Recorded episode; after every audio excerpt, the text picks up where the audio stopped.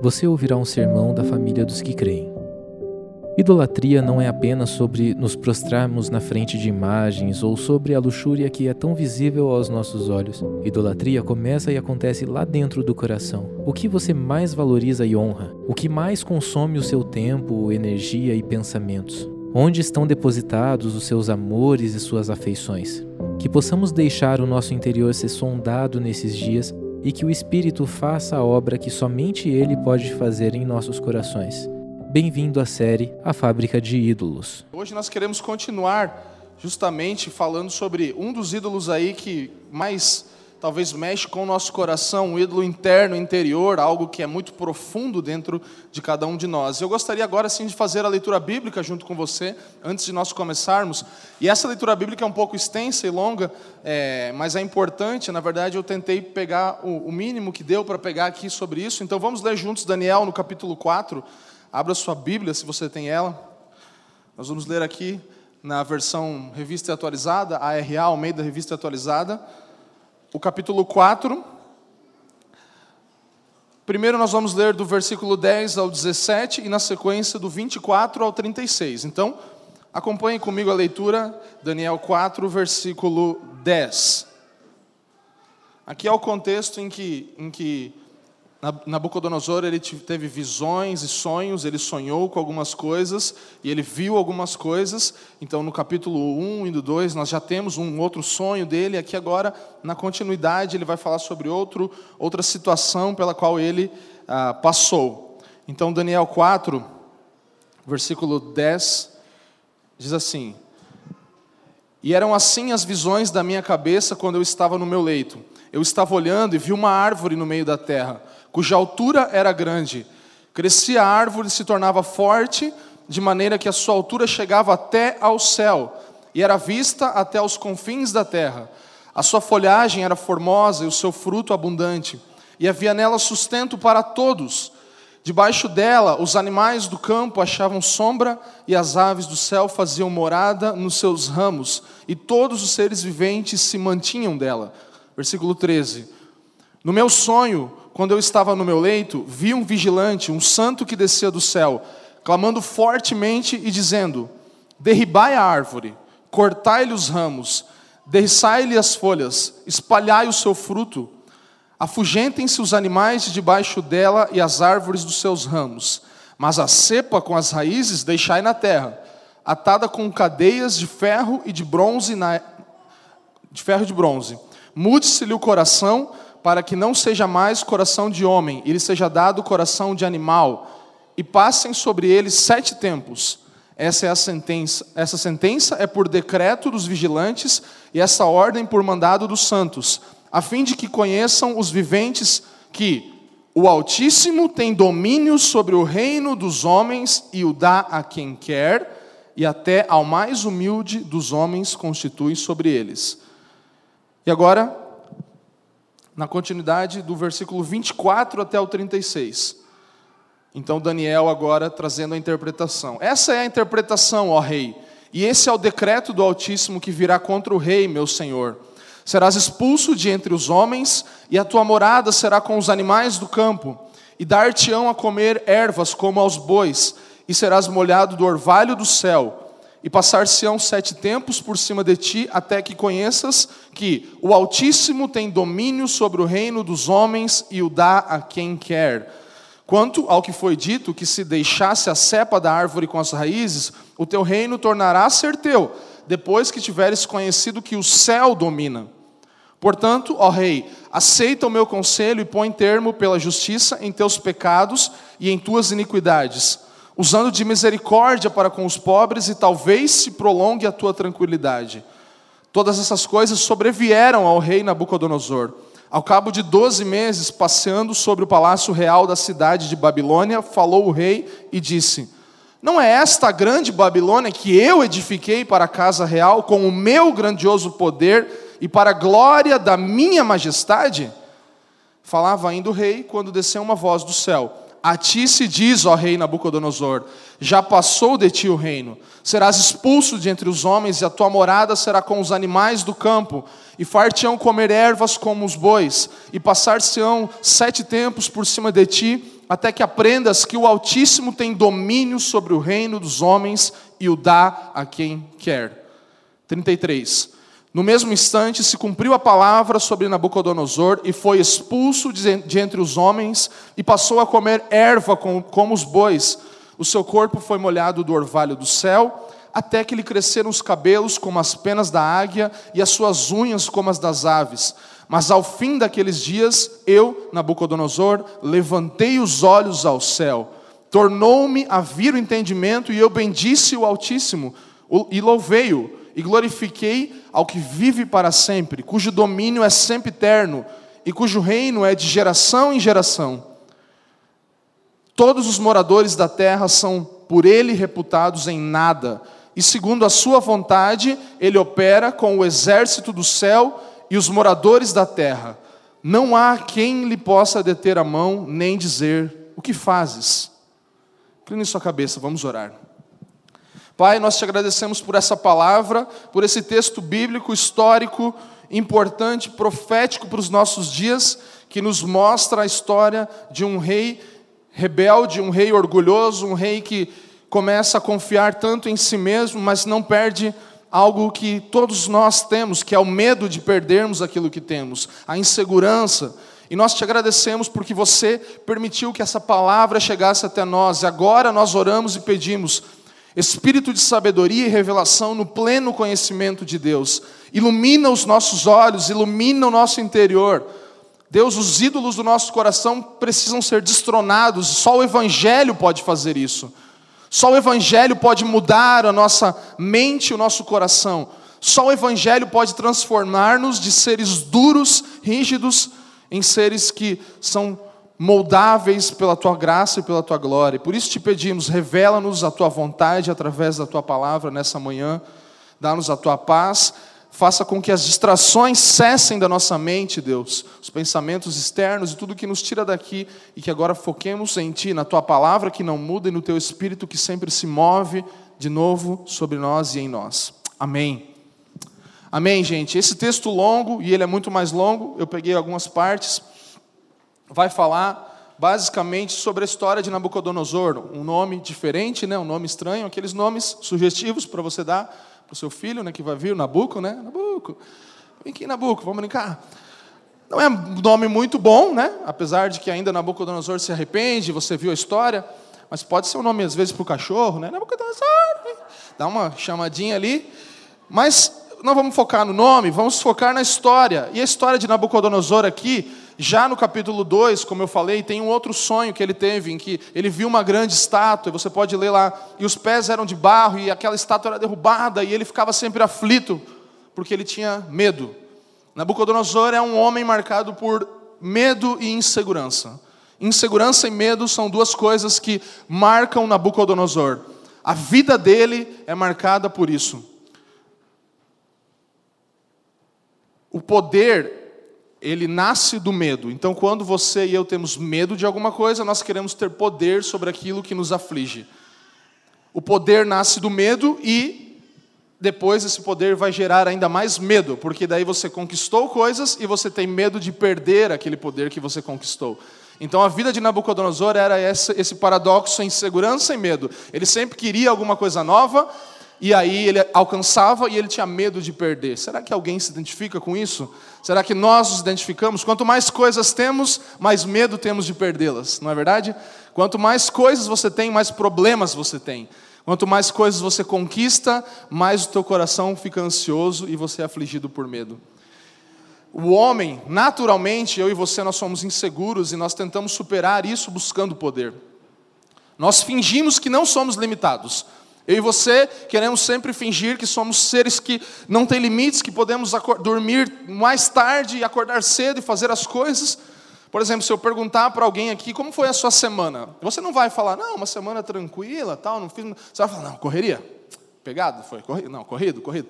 Ninguém nunca é vulnerável o suficiente para dizer que estava descansando. Se alguém liga para você, você estava dormindo, você não vai falar que você estava dormindo.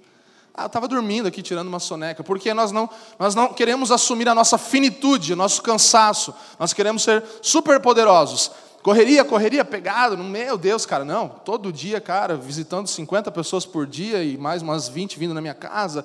E aí, trabalho, pegado, pegado. Não, correria, cara, não, não parei. Sabe, eu e você, nós temos isso, nós não gostamos de limites e não gostamos de assumir os nossos limites. Amém ou não amém? É verdade ou estou mentindo? Então, eu já de cara gostaria de ler algo que o Tim Keller fala justamente sobre isso, e nós precisamos compreender desde o início que a insegurança e o medo fazem parte da nossa vida como seres caídos, mas que nós não temos controle sobre aquilo que acontece na nossa vida, na grande maioria das coisas que acontecem. Então Tim Keller, ele vai falar assim, ó: Os seres humanos, eles têm bem pouco poder real sobre a própria vida. 95% do que determina o curso da sua vida está absolutamente fora do seu controle. Isso envolve o século e o lugar em que nascem, quem são seus pais e família, o ambiente em que passam a infância, a estatura física, os talentos geneticamente programados e a maior parte das circunstâncias em que se descobrem. Resumindo, tudo o que somos e temos nos é dado por Deus. Não somos criadores infinitos, mas criaturas finitas e dependentes. Não somos criadores infinitos, mas criaturas finitas e dependentes. Isso precisa ficar muito gravado na nossa mente, porque nós sempre pensamos o contrário. Achamos que somos criadores infinitos e que nada é limitado demais para nós e nós não temos limites. Então, pense e lembre sempre-se disso, que você não é um criador. Esse foi o erro desde o início. É, nós somos finitos e limitados e habitamos num mundo de forças indomáveis. Tantas coisas que acontecem no nosso dia a dia são totalmente indomáveis. Nós não conseguimos tomar as rédeas das coisas que acontecem e fazer as coisas irem para onde queremos, sabe? O medo que nós temos, como eu falei, a insegurança que nós temos e essa sensação de impotência vem do fato que nós nos afastamos de Deus.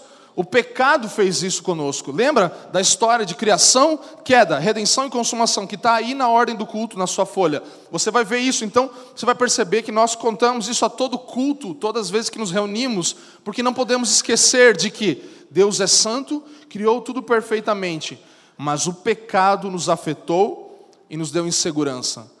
Porque como que acontece a queda? Adão ele quer controlar as coisas, ele quer saber como fazer melhor do que Deus. Então, por que isso acontece? Por causa do pecado. O pecado é o grande problema. Cosmovisão cristã nos mostra isso, que nós somos afetados pelo pecado que nos traz insegurança e medo. Nós nos sentimos impotentes e queremos poder. Nós não queremos ser dependentes de ninguém. E a idolatria do poder que estamos falando, poder e glória aqui, são ídolos profundos. Lembra lá na introdução, quem não viu a introdução que a Jaque deu aqui, Assista depois e você vai ver que ela falou sobre ídolos internos e ídolos externos. Quem lembra disso? Alguém lembra? Amém, que bom. Deu certo, prestar atenção na sua palavra, Jack. Então, ídolos internos e externos. E o poder, ele é um ídolo interno, ele é um ídolo, ídolo profundo. Imagine que isso aqui é a superfície. E o, e, o, poder, o ídolo, a idolatria de poder, ela está abaixo, ou até abaixo aqui dessa plataforma, onde tem cabos passando e um monte de coisa aqui embaixo. Então, ali embaixo está a idolatria do poder. Ela é profunda, você não consegue vê-la, mas ela pode ser manifesta por ídolos superficiais, coisas que estão acima da superfície. Então, o poder ele é manifesto pelo desejo por dinheiro, por sexo, por poder religioso, por várias coisas externas que mostram que eu estou no controle, eu estou controlando a minha vida. Eu posso comprar o que eu quero, eu posso ter a pessoa que eu quiser ao meu lado, eu posso dominar as pessoas do jeito que eu quiser, porque há um ídolo interior que se manifesta exteriormente desse jeito. Então, por exemplo, pensa comigo, é, alguém que viveu uma vida de corrupção. A pessoa trabalhava em uma empresa, enfim, tudo ela resolvia com o dinheiro. Ah, o policial parava e dava uma multa, ela dava uma grana, porque dinheiro não é um problema para ela. Então, ela tinha que resolver uma situação, ela bancava. Tudo ela, não, mas vamos resolver nisso aí, como é que a gente resolve essa história? Sabe aquele, como, como é que é? Como é que, como, como é que a gente pode resolver isso aí? Aí, tal. Acerta, paga, resolve. O cara se converte. Pronto. ele não faz mais isso, porque agora alguém falou para ele e o Espírito mesmo convence daquele pecado, mas por ele parar de fazer externamente algo que ele fazia antes, não quer dizer que necessariamente aquele ídolo interior foi derrubado, porque ele pode entrar em uma igreja e buscar ser um líder e controlar as pessoas de outra forma, agora com uma idolatria da religião. Então, fazer daquelas pessoas pessoas que, que o servem, que fazem tudo ao seu favor, que ela controla do jeito que quer e manipula e nós conhecemos, nós sabemos que infelizmente existem líderes religiosos que fazem isso. Eles só manifestam aquele ídolo interior de outra forma. Você me entende? Então, é uma manifestação externa diferente. E, por exemplo, quando você vai comprar alguma coisa, você fala assim: "Não, cara, eu quero a sensação de poder comprar um Big Mac, né? Qualquer coisa, tipo, de um carro, mas não, mas não é, não é a coisa, mas é você poder ir lá e falar: eu tenho poder para fazer isso, eu tenho meu salário, vou comprar essa. Quem nunca teve essa sensação de se sentir poderoso por estar adquirindo alguma coisa? Uma roupa nova, você fala: não, eu vou, hoje eu preciso sair e comprar alguma coisa. Isso é porque nós queremos mostrar que nós temos algum tipo de domínio sobre alguém e sobre a nossa vida, algum tipo de controle. É uma coisa interna do ser humano isso. Isso é poder e glória que nós queremos fazer. Eu, por exemplo, lembro de uma situação é, em que nós, eu e Jaque e outros amigos nossos, estávamos, nós somos fotógrafos de casamento, então estávamos indo num lugar onde tinha uma portaria e nós entramos naquela portaria e tinha um porteiro e desde a entrada aquele porteiro nos tratou mal. E ele nos tratou mal e ele começou a querer olhar dentro da nossa bolsa, um monte de coisa, e a gente já estava ali e para indo na casa de um cliente, estava tudo certo, mas eu percebi que não era algo normal, assim, que ele estava querendo mostrar que ele estava superior a nós naquela situação, ou seja, eu dependia dele para poder entrar naquele lugar. Então ele começou a dar uma, tipo assim, não, aqui é o que mando, eu que faço a parada. Então, um simples porteiro, eu não estou não tô menosprezando a profissão, mas não era uma pessoa super poderosa, era alguém que tinha ali um pouquinho, uma área de atuação em que ele poderia dominar. E ele fez isso da pior forma possível e nos constrangeu com algumas coisas desnecessárias. Que se eu tivesse entrado junto com o casal de clientes que, que estavam com a gente, ou se eu tivesse sido um morador daquele condomínio, ou até um visitante, eu não teria sido tratado daquele jeito. Porque as pessoas elas veem uma oportunidade de ver alguém que é menor do que elas, e elas falam: ah, eu sou mandado todo dia, todo dia fazem coisas para mim e hoje eu vou mostrar que eu mando aqui. Isso é inconsciente. Isso acontece inconscientemente. Eu lembro muito bem disso, me marcou, nos marcou isso, tanto que a gente ficou bem irritado e chateado com aquilo e com raiva até no nosso coração. Mas é, um, é algo para mostrar para você como o poder não é algo simplesmente que, ah, estamos falando aqui do, do rei, do grande, poderoso, milionário, multimilionário que é poderoso. Não é, um pequeno homem na sua área, no seu trabalho, no dia a dia, pode buscar isso. E a segunda coisa, voltando para Nabucodonosor, que nós vemos na história dele, é controle ilusório. Então, além de Nabucodonosor ter insegurança e medo, ele tinha um controle ilusório. Ele achava que estava no controle. Né? Ele achava que estava no controle.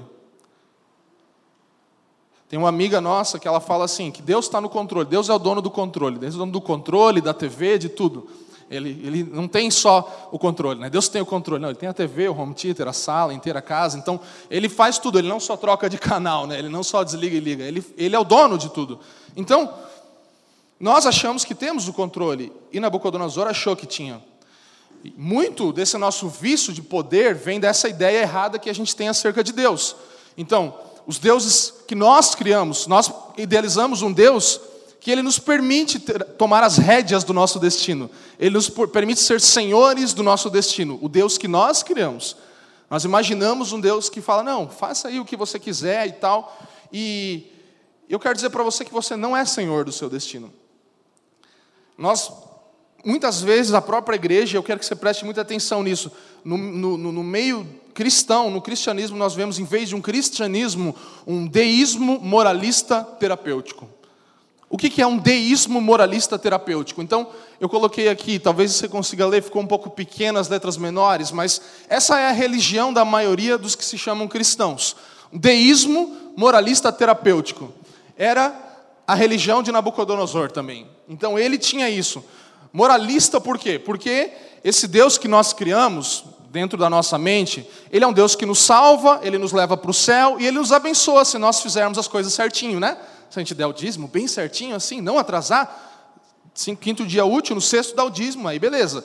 Não pecar, não fizer algumas coisinhas que a gente. Aí Deus vai nos abençoar, Ele ainda vai até nos levar para o céu e nós vamos ser salvos e viver uma vida boa. Então isso é moralismo. Então o nosso deísmo moralista é moralista porque Deus age de acordo com o nosso comportamento moral. Ele é terapêutico por quê? Porque o objetivo não é que eu e você nos sacrifiquemos ou, ou, ou que a gente negue a si mesmo mas que nós nos sentimos felizes e bens conosco, bem conosco mesmo. Então, não é negar a si mesmo, essa coisa toda. Não, é eu me sentir bem, eu estar no controle, eu ficar legal. Então, é terapêutico. E é um deísmo, né? Porque Deus existe, você pensa, e eu penso muitas vezes isso. Deus existe, Ele criou o mundo. Ele não precisa necessariamente estar envolvido em tudo que acontece no mundo. A não ser que a gente tenha um problema, né? Daí a gente chama, Deus, me cura, me restaura, eu estou sem dinheiro, Deus, onde você está? Por quê? Porque é deísmo, deísmo é isso. Deus é criador, ele criou tudo bonitinho, legal, entregou na nossa mão a chave e falou: ó, se der zica, me liga no 0800 que eu resolvo, né? Isso é deísmo. É um Deus que não está nem aí. Ele, eh, você acredita que existe um Deus, ele criou tudo. Mas não como o Catecismo Nova Cidade diz que Deus é o criador e sustentador de todos os seres humanos e de todas as coisas. Ele é eterno, infinito, imutável em seu poder e sabedoria, em sua justiça, bondade e glória. Nada acontece exceto por meio dele e por sua vontade. Esse é Deus. Não é Deus que criou e entregou o mundo para nós. Então, talvez você descubra nessa manhã que você é adepto do deísmo moralista terapêutico. Eu espero que não, mas se sim, há tempo de se arrepender. Nabucodonosor teve essa oportunidade. Sabe? É, a pergunta é essa: você pode ser qualquer coisa que você estabelece na sua mente? Eu posso ser qualquer coisa que eu estabeleço na minha mente? Eu posso ser um rico, um milionário? Eu posso fazer isso se eu quiser? Se eu simplesmente colocar na minha cabeça que eu sou alguém super bem sucedido, eu vou conseguir ser essa pessoa. Sendo que nós lemos aqui que genética, ambiente, escolhas pessoais são fatores que formam alguém. E a maioria deles não estão sob o seu controle. Então, será que nós podemos ser absolutamente quem quisermos ser? Eu posso ser quem eu quiser? Fale isso para uma criança, por exemplo, que nasceu, sei lá, num país do Oriente Médio, que vive num cenário de guerra, que perdeu os pais, que está com uma perna amputada. Ah, você pode ser quem você quiser. Será? Fale isso para alguém que você encontra na rua. Não, você pode ser quem você quiser. Não, não estão sob nosso controle algumas coisas. Nós não entendemos, isso nos, isso nos dá muitos conflitos, é verdade. Mas nós não somos senhores do nosso destino. Não pense isso. Fala comigo isso aqui, vamos lá não somos senhores do nosso destino. Não é a senhora do destino, não adianta, entendeu? Lê de novo comigo. Não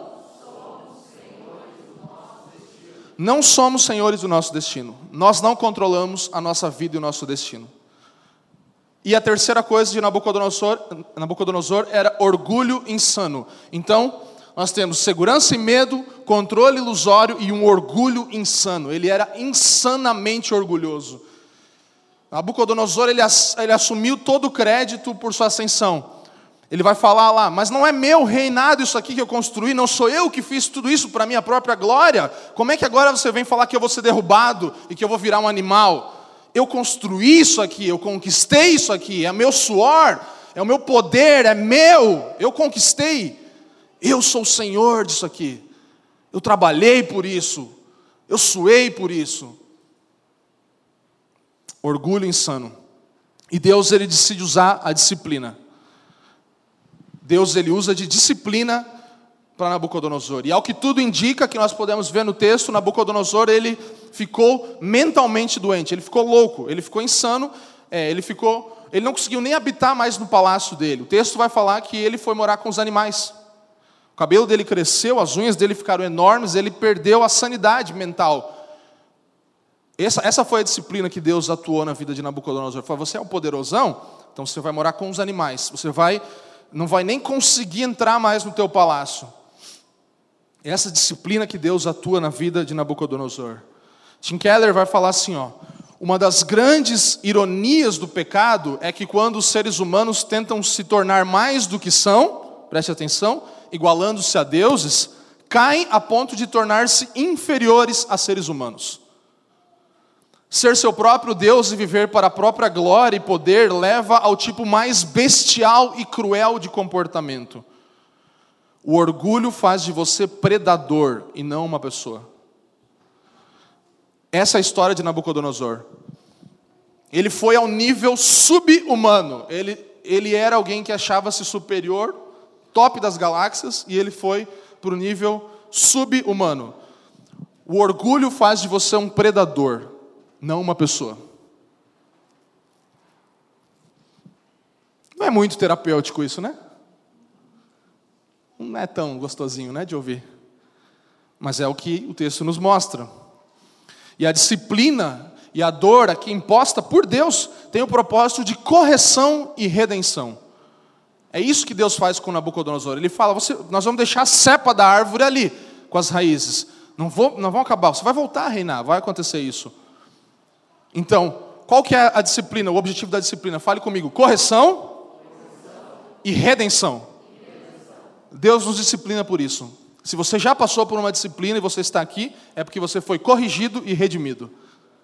Se você passar por uma disciplina da parte de Deus, e se você disciplinar alguém, o seu filho talvez, você vai disciplinar não por raiva e ódio, mas por correção e redenção. É para isso que serve a disciplina. E aí o Nabucodonosor ele descobre o que ele já fala lá no início do texto, porque aquilo já tinha acontecido, ele estava relatando ali, né? Ele descobre que o Altíssimo tem domínio sobre o reino dos homens e o dá a quem quer. Essa é a conclusão dele. O Altíssimo tem domínio sobre o reino dos homens e o dá a quem quer. Isso aqui está citado pelo menos cinco vezes nesse capítulo. Quatro ou cinco vezes, se eu não me engano. O Altíssimo tem domínio sobre o reino dos homens e ele dá isso a quem ele quiser. Leia comigo. O Altíssimo tem domínio, vamos lá, sobre o reino dos homens e o dá a quem quer. Isso é para você falar para você mesmo. Então, se nós achamos que somos os senhores, o Senhor do nosso destino, a Bíblia vai mostrar que somente Deus é Senhor sobre nós. Somente há um Senhor sobre a sua vida, e Ele não se chama você mesmo, se chama Deus, o Senhor Todo-Poderoso, Criador e sustentador de todos os seres humanos, de todas as coisas.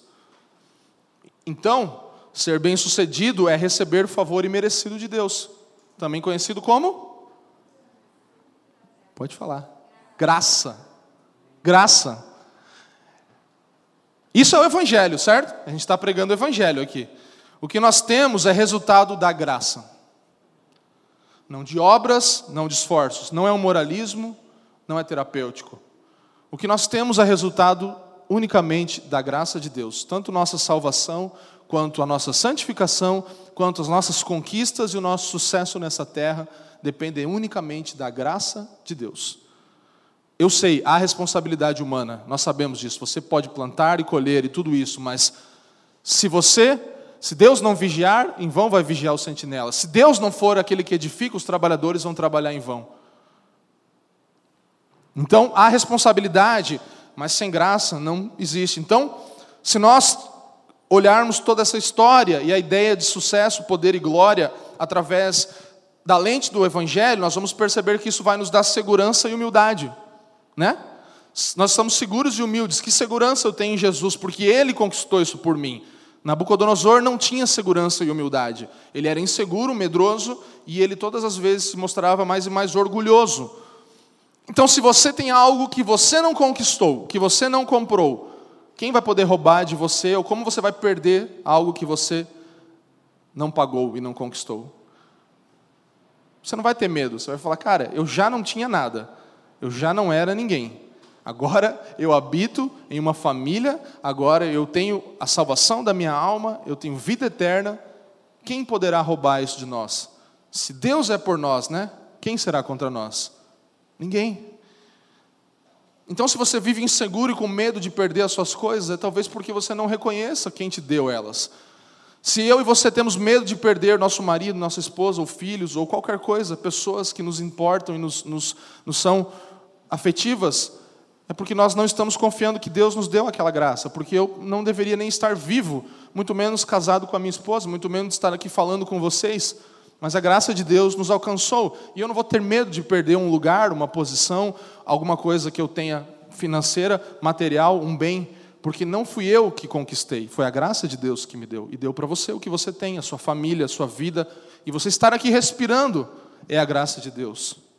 Então, segurança e humildade são frutos de quem reconhece que a sua vida e tudo que tem são dados pela graça do Senhor. Insegurança e medo, controle ilusório e orgulho insano são as marcas da vida de Nabucodonosor. São as marcas da vida de todo ser humano que busca é, a sua vida e crê num Deus, no deísmo terapêutico e, e moralista, como nós falamos. E nessa segunda parte dessa palavra, eu gostaria de falar um pouco sobre algo que é muito importante nessa ideia de idolatria de poder e glória. Eu falei um pouco de um âmbito pessoal aqui, e eu gostaria de entrar em algo que se chama idolatria política. E aqui talvez é, a gente precisa acalmar os nossos ânimos, né? E tem coisas que a gente não gosta muito, mas eu preciso entrar porque nós vamos falar sobre isso. É tipo aquele pentecostal, eu vou entrar, eu vou entrar, entendeu? Nós vamos entrar. Vamos entrar nesse manto aqui, que é importante. E, e, e, eu queria que você realmente prestasse atenção, porque nós estamos entrando em um momento muito importante, estamos vivendo um momento importante e vamos entrar no ano que vem. Então, preste atenção. Para um pouquinho de contexto dentro dessa segunda parte, é, na Europa, um pouco antes de, de, de a, a, o continente e o mundo inteiro mergulhar na Segunda Guerra Mundial, pós-guerra, pós-Primeira Guerra, o nazismo ele se mostrou algo muito é, crescente, né? que se chamam nacional-socialismo. Nazismo é a abreviação de nacional-socialismo. Então, o nazismo ele, ele era marcado por um profundo amor pelo país, pelo seu povo, ah, nossa nação, né? É, um patriotismo que se torna demoníaco e destrutivo, a gente pode dizer, né? Para ficar bem bonito. Patriotismo demoníaco e destrutivo. Olha que coisa maravilhosa. O resultado disso foi vergonha sem fim. Ao invés de uma honra nacional que era buscado por aquelas pessoas, se tornou algo vergonhoso. Então, a busca pelo poder nacional se tornou uma vergonha mesmo. E, ao invés de justiça, você vê injustiça como resultado. Ao invés de liberdade e igualdade propostas para aquela nação, nós vemos o que? Idolatria de poder. Idolatria de poder se manifesta nesse cenário. Então, o amor por um povo se tornou um absoluto, virando o quê? Racismo. Nossa raça é superior. Racismo. O amor, você pode dizer, ah, mas era porque os caras amavam muito e tal, virou racismo. E a tendência, quando nós falamos de ídolos, é sempre essa: transformar boas causas em deuses falsos. Boas causas políticas se tornam deuses falsos. Idolatrias começam com ideologias. Então, coisas que você fala, pô, mas que legal, a proposta é boa. Sim, até que ela tome um lugar errado. E aí um ídolo se forma. É o que acontece com todo tipo de idolatria na nossa vida. Coisas boas, causas políticas boas. Não, mas isso seria legal. Se torna um Deus falso. Uma sociedade ela vai se voltar contra Deus e, e anular Deus em todas as bases, ela vai fazer isso, isso aconteceu com vários, com a Europa, com os Estados Unidos cada vez mais acontecendo, com o Brasil, nós estamos entrando nisso, Deus é anulado. Então se tira Deus de todas as bases e agora nós temos ainda um, uma necessidade religiosa. E nós precisamos suprir isso com outras coisas. E aí entra novamente o dinheiro, o sexo, o poder político, são coisas que precisam suprir o lugar do Deus que foi tirado de uma nação. E isso aconteceu com essas nações todas e tem acontecido em nossa nação. E o Tim Keller, no livro Deuses Falsos, ele vai falar isso. Nós podemos ver os nossos líderes políticos como redentores, nossa orientação política como uma doutrina de salvação e converter nosso ativismo político em uma espécie de religião. Então você tem uma religião formada aqui. Você tem culto, você tem um Deus, você tem uma liturgia, você tem tudo formado. É uma religião, é um culto, é uma adoração. O líder político vira o redentor, a soteriologia, a doutrina da salvação, é a orientação política. Então, o que você faz para ser salvo? Isso, isso, isso e aquilo. Aí vai dar tudo certo. E o ativismo político, a dinâmica, o dia a dia é a nossa religião, se torna a religião daqueles que têm um líder político como seu redentor. Então, é, eu quero trazer de novo a ideia do medo agora como esse indicador de idolatria. Por que, que Nabucodonosor, o medo dele mostrava que ele era idólatra? Então, medo é um indicador de idolatria. Quando nós estamos com medo, nós mostramos que temos um ídolo no nosso coração. E isso se aplica a todas as áreas da sua vida. Aqui um parênteses. Pense aí você mesmo agora, do que você tem tido medo nesses dias? Qual tem sido o seu medo? Anota aí no seu celular para você orar por isso. Fala, Deus, eu, isso aqui eu tenho que rever. Eu tenho que pensar se eu não estou idolatrando alguma coisa que está gerando esse medo em mim. Porque o medo é um indicador de idolatria. Faça isso de verdade. Talvez não tenha muito a ver com isso, talvez seja outra coisa. Mas o medo é um indicador de idolatria. E como isso se aplica no poder político? Então, basicamente, tem cinco coisas que eu coloquei aqui que nós podemos perceber. Nós colocamos um ídolo no centro da nossa vida. Então, o redentor, o líder político, ele é o salvador. Aí nós nos tornamos dependentes dele, desse ídolo. Então, se tudo está funcionando legal, beleza. Se não, esse, se esse ídolo, terceiro ponto, é ameaçado, então o quarto passo é pânico. Nós entramos em pânico porque vai dar errado. E aí a gente perde a nossa esperança. Porque a nossa esperança estava em um ídolo que foi colocado no centro da nossa vida, que nós nos tornamos dependentes dele, ele foi ameaçado. E aí a gente fica, meu Deus! E a gente perde a esperança. Por isso, tantas reações extremadas em relação aos mais variados cenários políticos que você vai ver. Ah, porque se tal cara ganhar, eu vou sair do país, eu vou embora, porque não vai mais dar, eu vou, vou sair do país, não tem como. Nós vamos ser perseguidos, a igreja vai ser fechada. Você viu aquele negócio que eles vão fechar as igrejas? E aí você começa a se desesperar. Meu Deus, porque se o cara sair, cara, não vai dar certo, não, não, já era, já era, vamos ter que, vai virar, vai virar Venezuela, vai virar, e aí você começa, né? Porque tem uma esperança que está em alguma outra coisa, mas e Deus que é o Senhor sobre tudo? Que não só criou o Brasil, mas que governa o Brasil, que permite que tudo aconteça no Brasil e que sustenta a minha e a sua vida. Você percebe como é um deísmo? Ah, legal, Deus colocou, mas, cara, se o presidente tal sair, se o governador, o prefeito, o vereador não estiver lá, aí nem Deus salva mais, né? Mais ou menos isso. Então, é... quem nunca, né? Não, daí eu vou embora. Eu falei já isso. Não, eu vou sair, vou, para o Paraguai, né? Cara, pensa nisso. A gente coloca um ídolo no centro da nossa vida, nós nos tornamos dependentes dele. Esse ídolo é ameaçado. A gente fica desesperado e a gente não tem mais esperança. Triste, né? Nós, eu, eu escrevi algo aqui que eu estava pensando. Nós costumávamos, nós, crentes, evangélicos, cristãos, confessos, costumávamos colocar nossa esperança em Deus e na obra do Evangelho. Esse era o costume dos cristãos, essa era a prática dos cristãos. Agora, o presidente ou o seu oponente virou Deus. A pauta política, o outro Evangelho. E a nossa esperança depende do seu sucesso, e seu fracasso nos arruína. É isso que acontece conosco. A gente costumava confiar em Deus. Quando um presidente era eleito e não era o que nós votamos, ele ainda costumava ser o nosso presidente, né? Agora não, agora ele é um oponente. Não, mas ele ainda é o seu presidente. Todos os presidentes que governaram o Brasil foram os presidentes do Brasil, sabia? Olha só. O presidente que governa o Brasil agora é o seu presidente. O presidente que vai governar a partir do ano que vem também continua sendo o meu e o seu presidente. Simples, né? Mas a gente não aceita. Por quê? Porque o outro indicador de idolatria é o monopólio da verdade. Monopólio da verdade. Ou seja, eu sou detentor da verdade. Não, o que eu falo está certo. Quatro pontos que mostram isso. Tudo que é diferente daquilo que eu penso é errado.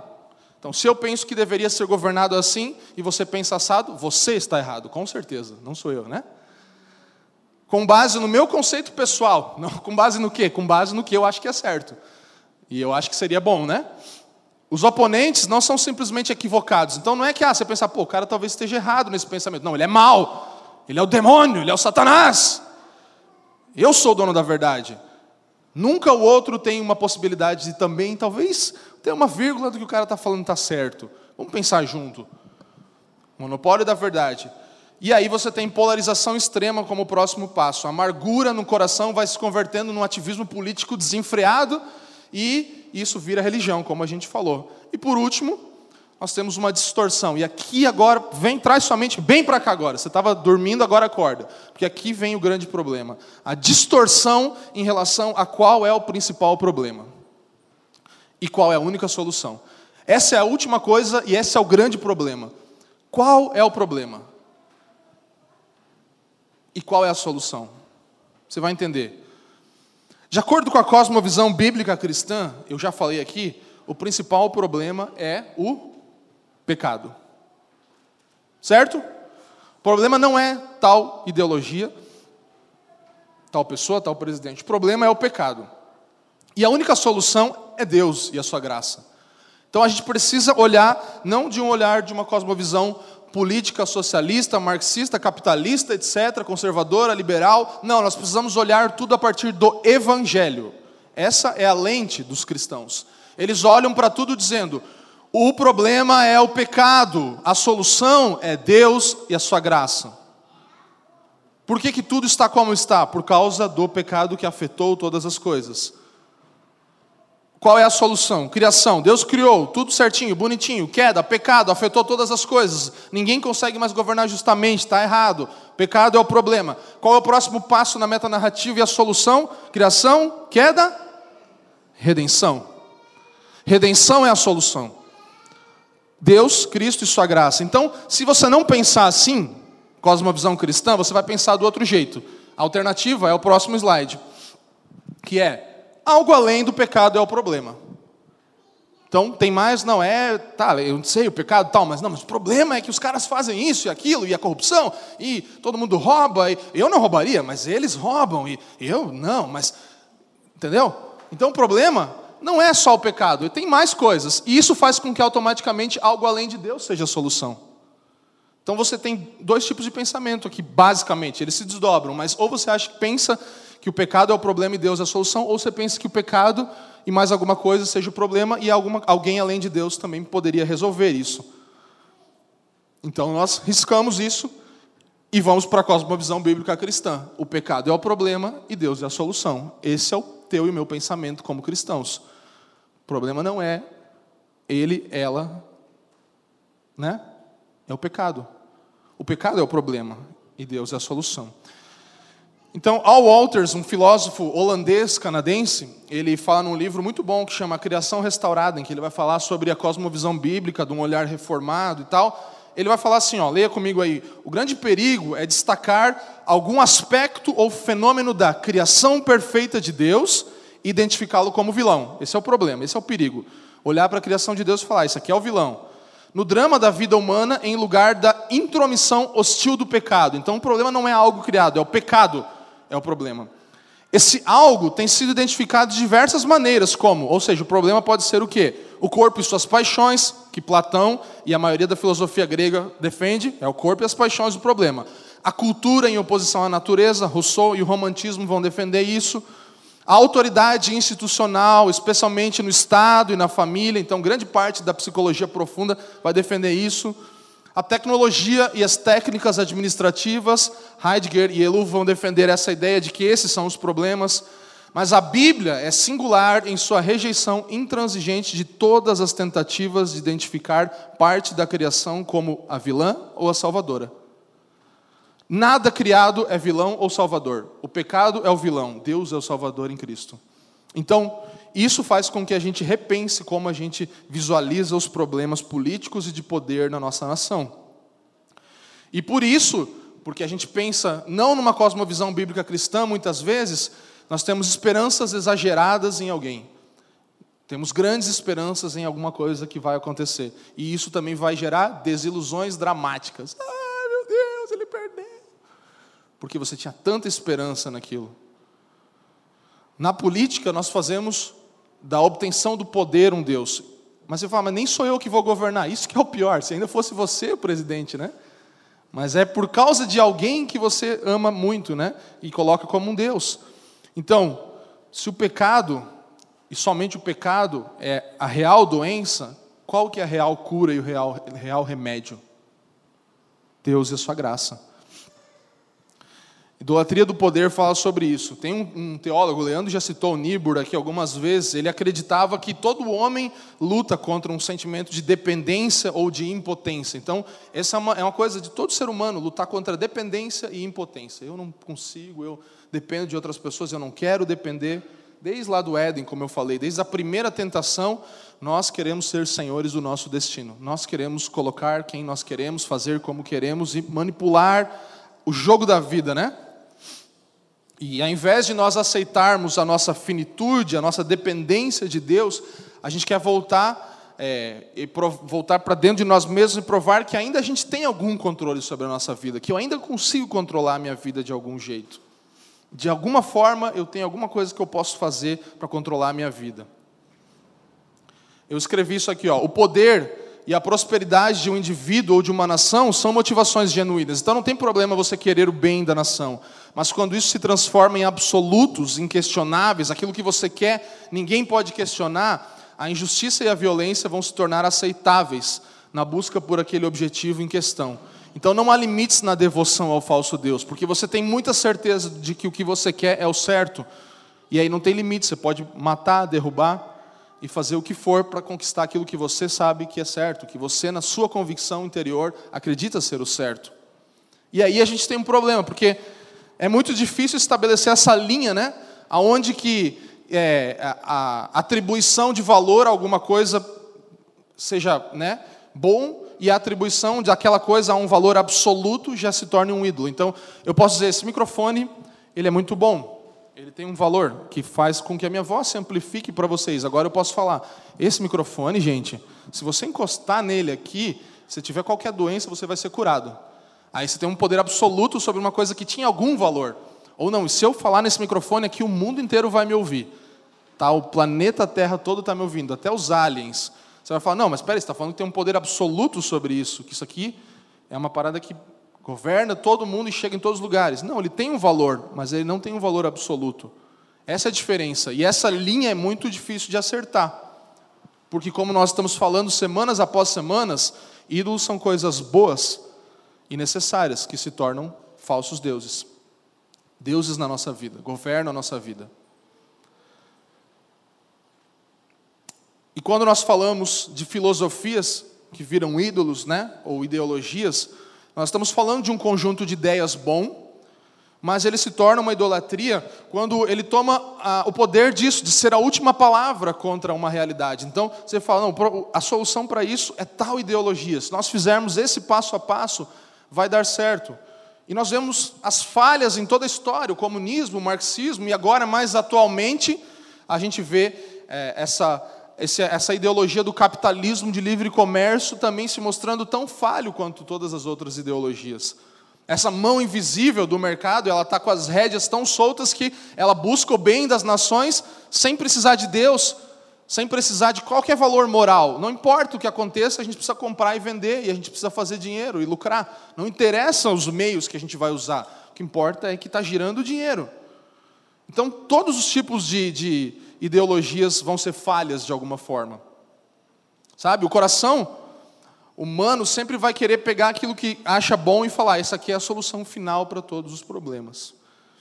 E, como eu falei, eu, eu, eu coloquei aqui, ó, no marxismo, tem aí, acho que, não sei se eu fiz um slide falando das ideologias, mas para a gente ter uma ideia de como que é. No marxismo, o Estado poderoso se torna salvador e os capitalistas são demonizados. No pensamento econômico conservador, os mercados livres e a competição resolverão nossos problemas. Portanto, os progressistas e o governo são os obstáculos a uma sociedade feliz. Sempre o inimigo, o oponente é o inimigo. Precisamos matar todo mundo aqui para fazer a nação que a gente quer. Foi o que Hitler disse. Se a gente matar toda essa galera que está aqui infiltrada no nosso país, aí a gente vai conseguir ter o país que a gente quer. E aí? Meio parecido, né? Se a gente, e aí você vai falar, mas não, mas não mata fisicamente, mas você mata pessoas no seu coração, e eu mato pessoas no meu coração porque são diferentes de mim. É isso que a gente faz, porque a gente quer construir uma tribo bem legal, bem gostosinha ali de ficar junto, porque todo mundo pensa igual. E aí nós estamos matando por um bem que nós achamos que é o bem maior de tudo, que precisa ser a, a, o alvo que nós vamos alcançar. Então, Tenha isso em mente: todos os sistemas políticos são falhos, todos têm efeitos colaterais, tudo. A nossa postura como cristãos, preste atenção, deve ser o ceticismo político. Nós não devemos acreditar que, a, que, a, que política tem alguma coisa a ver com salvação. Então eu sou cético em relação à política. Não de isenção ou abstenção desses direitos e deveres, mas colocar isso no lugar certo, sobre o qual Deus é o único Senhor. Então essa é a ideia. Nós somos céticos em relação ao que alguém desses caras pode ser Deus. O único Deus é o Senhor da nossa vida. E aí nós podemos atuar, sim, podemos nos envolver com a política, e nós encorajamos isso, mas nunca como algo salvífico. Nós somos céticos em relação à política, poder, poder fazer qualquer coisa salvadora. Amém? Você concorda comigo? Você está comigo nisso? Você deveria, porque senão você está falando que você tem um outro Deus, e aí você realmente confessa que você é idólatra, e talvez seja o caso, mas nós precisamos rever isso se nós temos um único Deus na nossa vida, e se nós queremos cumprir o mandamento de amá-lo sobre todas as coisas. Então, o deísmo moralista terapêutico não pode ser parte da minha e da sua vida. Não pensar que Deus criou tudo, entregou na nossa mão, e agora a gente vai fazer tudo que nos faz sentir bem, e agora a gente vai tentar alcançar a bênção dele com as nossas obras. Esse é o tipo de religião que não é o que o Evangelho compartilhou com você. Não é o tipo de conexão com Deus que nós temos a partir da graça dele que nos faz com que tenhamos todas as coisas. E eu encerro falando isso aqui. Cristo, ele é a cura do desejo pelo poder. Então, seja um desejo pelo poder político ou pelo poder do porteiro lá, né, de mandar sobre alguém, ou de comprar aquilo que você quer, ou dos problemas e da insegurança que as coisas que você já adquiriu estão te trazendo, a cura desse desejo por mais poder é Cristo. Enquanto nós falamos como Nabucodonosor, eu vou me levantar, eu vou ser grandioso, por amor de mim mesmo eu vou conquistar. Não, por causa da minha família, porque minha esposa, por isso meus filhos, minha família, a gente quer ser alguém de destaque e tal, e eu vou fazer, eu vou trabalhar, eu vou conquistar tudo o que eu quero. Jesus ele diz, eu vou me humilhar, e vou descer bem, bem baixo, bem baixo, por amor a eles. Por amor àquelas pessoas que não fizeram nada de bom, que não tem nada para me oferecer. Eu vou me rebaixar. Por isso, Cristo é a chave do Evangelho. Ele não faz as coisas por seu próprio interesse, ele se entrega por nós. E aí está a nossa cura. A sua cura de desejo pelo poder está em Cristo, no exemplo de Cristo. O Cristo que abre mão, que vem e serve e se torna a pessoa mais influente que já existiu também, porque esse é o caminho. Quando os discípulos chegam para Jesus e perguntam como que a gente faz para ser grande no reino de Deus, ele fala: vocês querem? Ele não fala que não pode, ele fala: ah, legal, vocês querem? Então, vamos para baixo. E aí você acha o caminho do lugar alto. Então, é, Jesus nos ensina que nós podemos ser revestidos de poder, né? Mas nós não vamos oprimir as pessoas com o poder que nós temos. Então, o poder que Cristo te dá não é para oprimir, mas é para você amar as pessoas como Ele amou. Então, o caminho para cima, segundo Jesus, é descer. E o caminho para baixo é subir. Então, se você quer ser destruído, suba. Que aí você vai ser derrubado. A disciplina do Senhor vai te alcançar em algum momento, como Nabucodonosor foi alcançado. Então, o meu encorajamento é isso: seja curado por Cristo, seja curado pelo exemplo dele ele é o exemplo maior que a cada dia vai nos fazer olhar para a nossa idolatria e dizer: não, eu não vou escolher o caminho do meu coração que quer governar. Eu não vou escolher esse deísmo terapêutico e moralista, mas eu vou escolher o caminho de Jesus, o caminho que o reino é de ponta cabeça. Eu vou para baixo e lá embaixo eu conquisto as coisas porque pelo serviço a minha autoridade vem. Então, Cristo é a cura do desejo pelo poder. Amém, gente? Obrigado por nos ouvir. A Família dos que Creem é uma igreja local em Curitiba comprometida com o Evangelho e a vida em comunidade. Para nos conhecer melhor e manter contato, acesse famíliadosquecreem.com.br.